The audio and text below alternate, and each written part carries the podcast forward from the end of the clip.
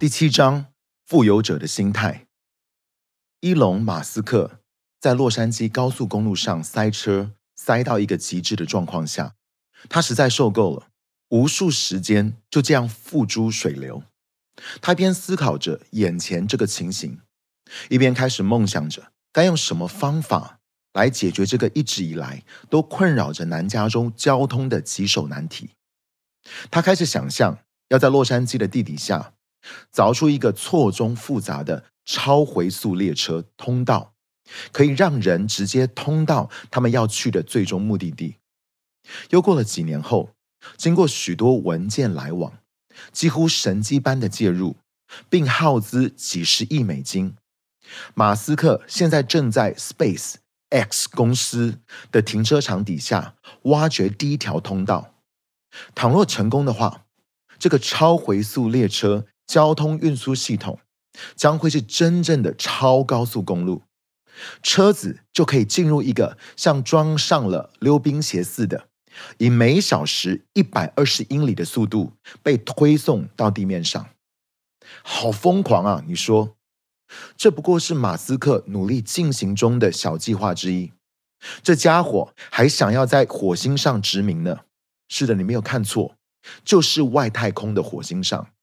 希望在二零四零年前可以使人类成为跨星球的物种，真是会做白日梦啊！你说，或许吧。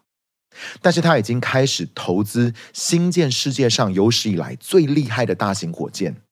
哦，值得顺带一提的是，这架火箭还是可以重复使用的。伊隆·马斯克很有钱，但是他不是因为口袋很深，所以敢做大梦。而是相反过来，他之所以会有钱，是因为他思考的格局很大。马斯克并没有信主，但他确实相信凡事都有可能。我真的很纳闷，为什么世界上那些有很了不起想法的人，通常都是些无神论者？他们可能不敬畏神，以人为本，自我中心又单顾自己。这无疑是对基督身体的一个公然指控。我也实在很受不了，有许多人声称自己是名基督徒，但是他们的思维却总是处处受限，毫无能力，又狭隘至极。究竟为什么会这样？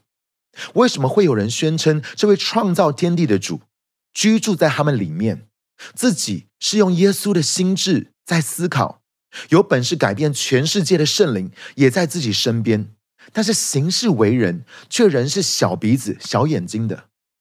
作为基督徒的我们，真的不可以允许自己心胸狭隘。下列我为各位举出，身为一名重生的基督徒所该要有的明显优势，请仔细思考看看。第一个，我们是圣灵的殿，毋庸置疑的，这位在想象中已经看见了一切，接着又用话语创造出万物的神，居住在我们里面。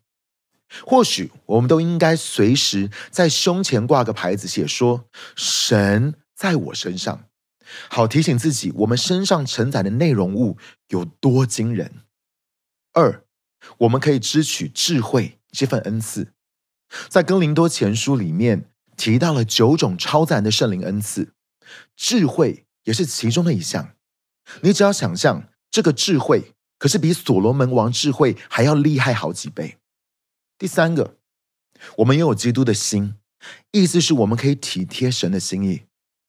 这一点真的是太超自然了。我们都是神的属天智库。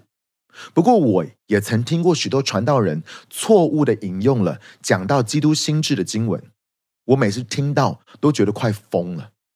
神原本定义要用这些经文来激励我们，教导在基督耶稣里我们可以拥有什么。可是被他们一讲出来。却总是反被贬低了。